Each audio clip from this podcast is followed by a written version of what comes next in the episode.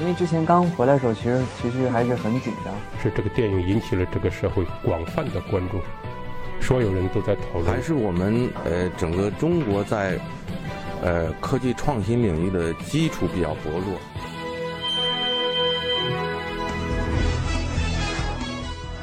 影响有影响力的人，中国新闻周刊。欢迎收听《中国新闻周刊》。本期我们要分享的文章：周周不惑。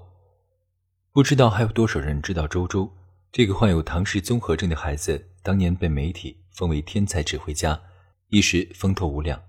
如今，周周已经四十岁，每年演出甚少，与父亲胡厚培一起生活在深圳。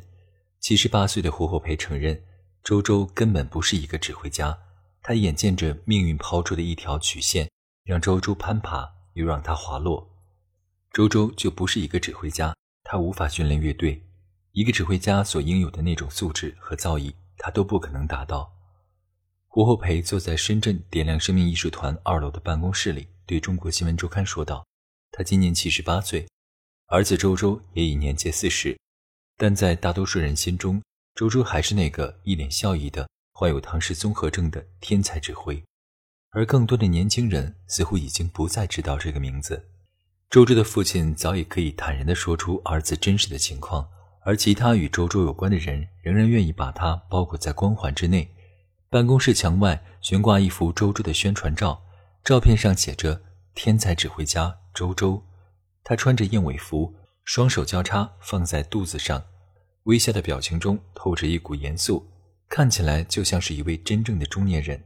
在周周最辉煌的那些年中，他因为去过三大洲的五个国家演出，而且几乎走遍了中国所有知名风景区，中央领导以及多名省级领导都看过他的演出。他也曾与施瓦辛格、刘德华、毛阿敏同台，那一切辉煌都已远去。如今，周周一年的演出不足十场，多数时间，这个出生于武汉的孩子待在深圳郊区的大院里，他依然每天排练，在房间听音乐。最爱的卡门必不可少，更多的时间他用来玩游戏。微信游戏跳一跳，他可以跳一千多分。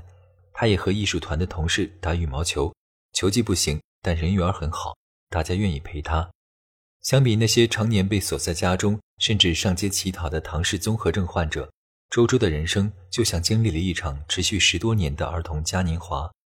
在节目进入尾声时，周周有过短暂的失落，可当他发现鸡腿。玩具和朋友还在，似乎又忘记了所有落寂，一切照史。四十岁的周周身高不足一米五，一百二十斤，很明显，现在他是个胖子。在他尚未成名的十九岁，他和现在一样高，只不过那时他身材匀称。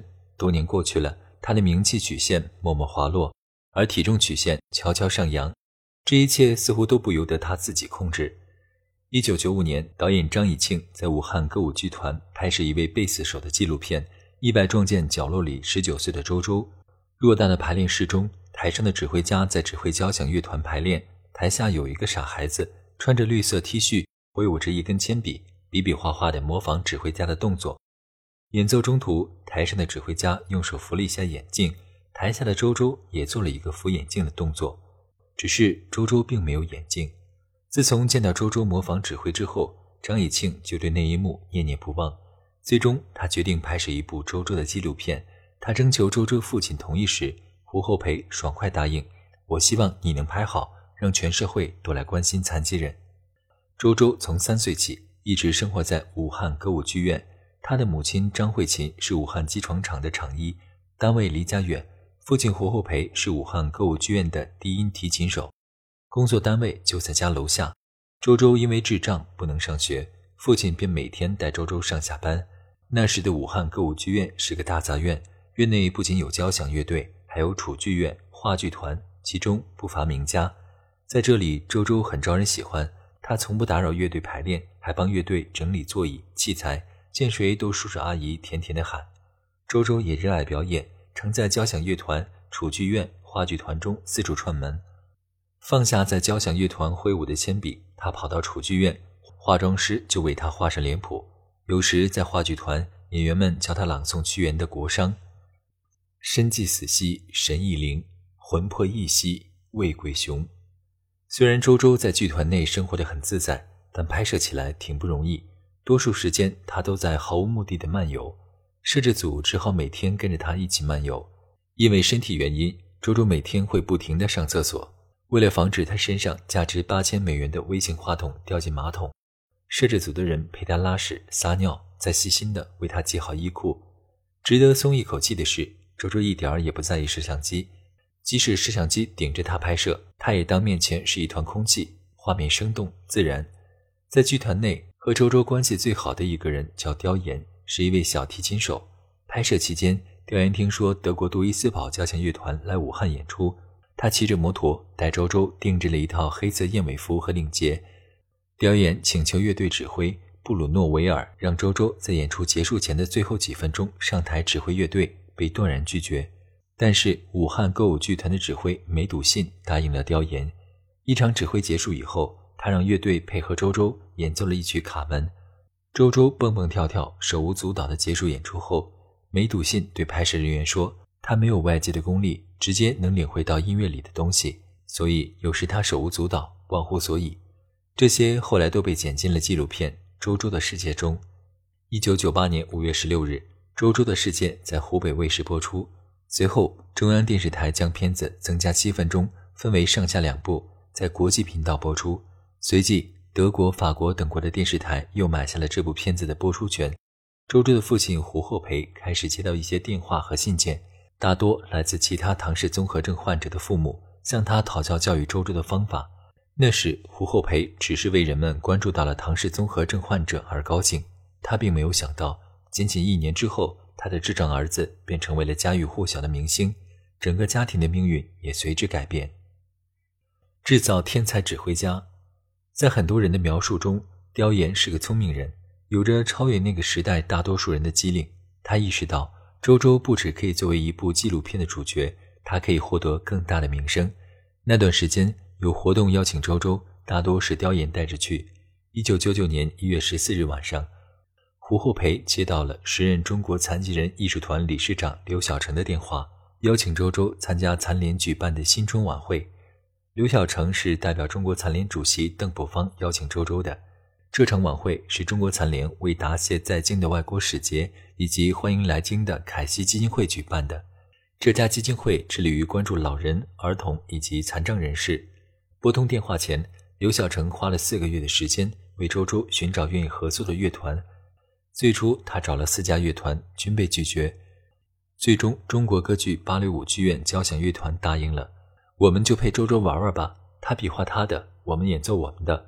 周周的父亲回忆了当时乐队成员的想法。一九九九年一月二十二日，演出在北京保利剧院开幕，周周被安排压轴。在现场的胡厚培和刁岩都很紧张，他们觉得周周表演指挥动作没问题，但最担心他能否顺利起拍子。演出前，周周突击练习起拍子，就花了四天的时间。但二十一岁的周周一点都不紧张，冷不丁冒出一句：“会有人给我献花吗？”周周指挥的第一首曲子是瑶族舞曲，他的手抬起，稍作停留，一抖，起了拍子。胡厚培悬着的心彻底放下。当周周收住指挥棒，乐曲戛然而止的那一刹那，在场的外国使节纷纷站起，掌声一片。周周做了一个暂停的手势。又指挥了一曲《拉德斯基进行曲》，人群沸腾。按惯例，邓普方应该先上台祝贺演出成功，但此刻他把轮椅转向了乐池，对乐手说：“谢谢你们圆了周周的指挥梦。”那场演出之后，大量报道将周周冠以“天才指挥家”“音乐奇才”的称号。武汉市残联甚至提出为周周在市民广场塑一座铜像，但被胡厚培谢绝了。质疑的声音当然有。著名指挥家郑小英在音乐周刊上反对将周周称为天才指挥家。